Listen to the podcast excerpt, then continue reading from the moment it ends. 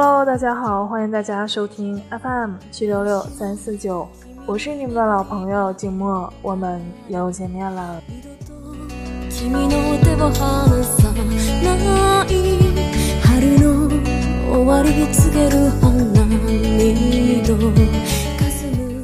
今天静默想为大家带来的节目来自微信公众号阿和有话说，文章的标题叫做。那些不自量力的人，后来都过得怎么样了？熊仔是我的小学同学，一直到现在的兄弟。读小学的时候，他是周围同学公认的二愣子，因为对什么事情都有迷之自信，往往自告奋勇做第一个尝试的人。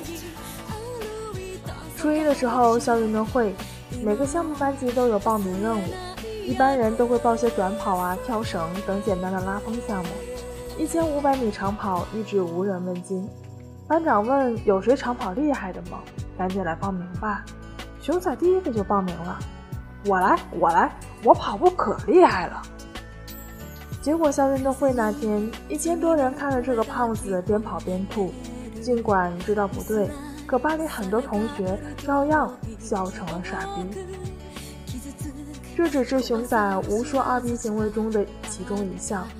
像教文艺表演、数学竞赛、勤工俭学，老师让学生举手回答问题，不管是什么活动，也不管自己行不行，他永远都是踊跃报名的那一个。我深刻怀疑他大脑中就没有“不可能”这几个字。不管前一次出了多大的丑，下一次都能够打鸡血，跃跃欲试。所以不少同学都看不起他。觉得他最不自量力，不懂装懂。除了我之外，估计也没有谁把他当朋友了吧。大三那年回老家参加同学聚会，熊仔有事儿没有参加，一帮老同学吃吃喝喝不亦乐乎。一个同学可能喝多了，跟我说：“其实班里那么多人，自己最敬佩的还是熊仔。”他说。以前不懂事儿，觉得熊仔他小子简直就是傻帽。回过头来看，自己才是傻逼呀！你看，从小到大，我这也不敢，那那也不敢的。高中的时候害怕被老师点名回答问题，怕答不好；大学害怕上台演讲被人嘲笑。凡是要站出来的活动，我都选择缩回去，因为担心别人的眼光。慢慢，我就活成了最平庸的那种人。都要找工作了，发现自己人生别说没做成什么事儿，连勇敢的去尝试都没有几次，人生毫无亮点。最后，他还说了句我印象非常深的话：直到自己实在无路可退了，才发现有胆子去试一试，是一件多么可贵的事情。我知道这位同学在感叹什么，因为熊仔一路磕磕碰碰，虽然一直承受着很多的非议和嘲笑，但确实越走越好了。高考，他选择了一个自己不喜欢的专业，大一便开始张罗着换专业的事情，折腾了一年多，结果真的从理工科转到了自己喜欢的金融系去了。大二开始混学生会，不到一年成了系学生会副主席。后来又做了主席。除此之外，学校各类创业大赛、文艺表演，简直一样都没有落下。倒不是说每样都混出了名堂，可确实过得精彩非常。和他一样，我也是小地方出来到大城市读书的。或许读书成绩不会比别人差，可是，在综合能力、整体见识上，其实远远没有办法跟城里的同学比。让我敬佩的是。熊仔从未因此而放弃过尝试，他简直是个另类。我从没患过像我有过的小城市自卑综合症，而我本人是好多年后才慢慢克服了这一症状。出来创业后，我接触过很多优秀的人，发现很多时候成功人士身上都有类似熊仔的这种迷之自信。一次和一位在传统行业耕耘多年的大老板到异地出差，正好在他的酒店在搞圣诞活动，所有住客都可以参加酒店组织的唱歌比赛，前三名可以免房费。当时我们坐在吧台，台上的人唱得非常的好。我没有想到的是，他刚唱完下来，大老板就马上自告奋勇的去比赛了。就我所知，他唱歌其实非常的一般。结果毫无悬念，他自然没有得奖。我问他，知道自己唱歌不行，肯定拿不了名次，所以没上去。可是你为啥上去了呀？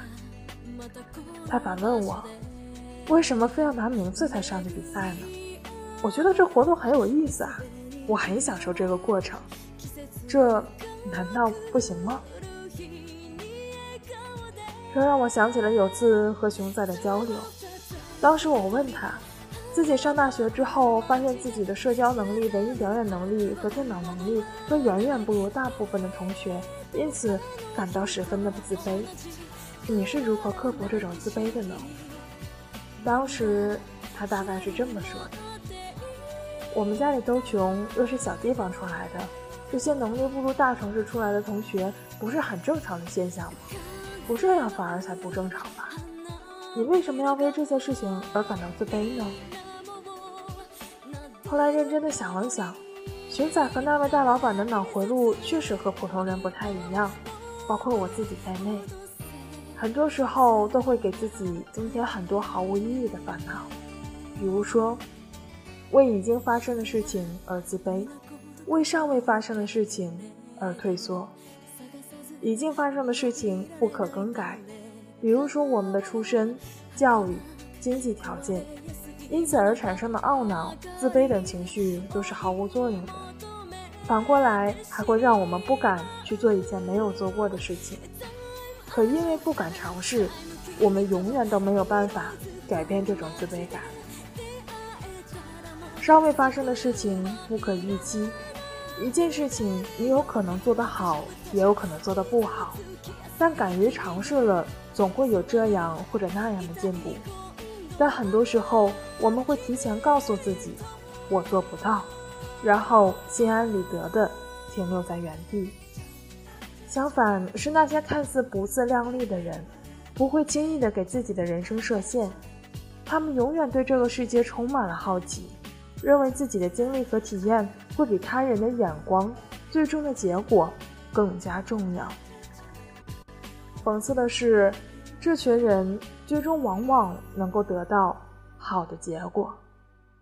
有的时候想一想，走出第一步去尝试自己原本做不到的事情，这其实是一件非常需要勇气的事情。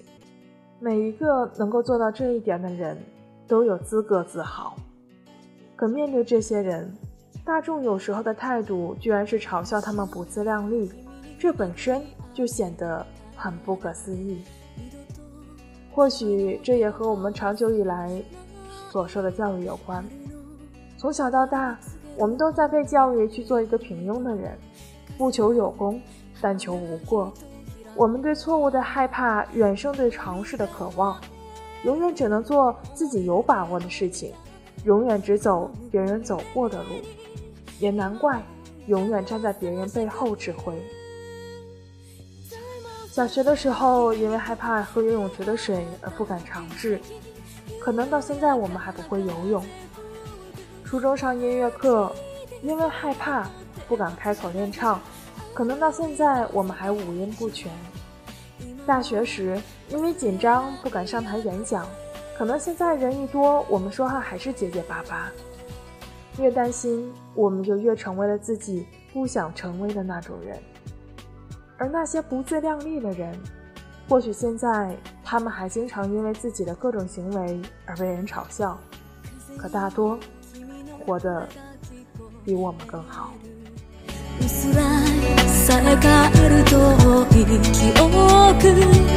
傷つく怖さを知らず誓ったいつかまたこの場所で巡り合おう。薄紅色の季節が来る日に笑顔で。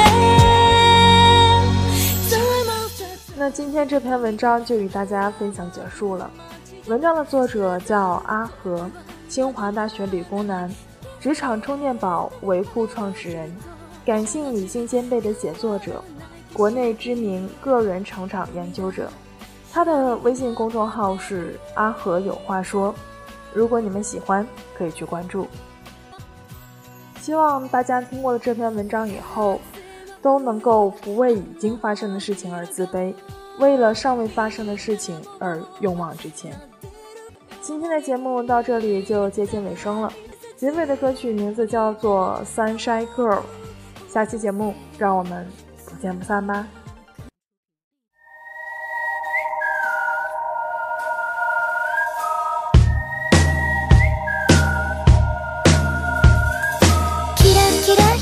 踊ってもっと解き放ってキラキラ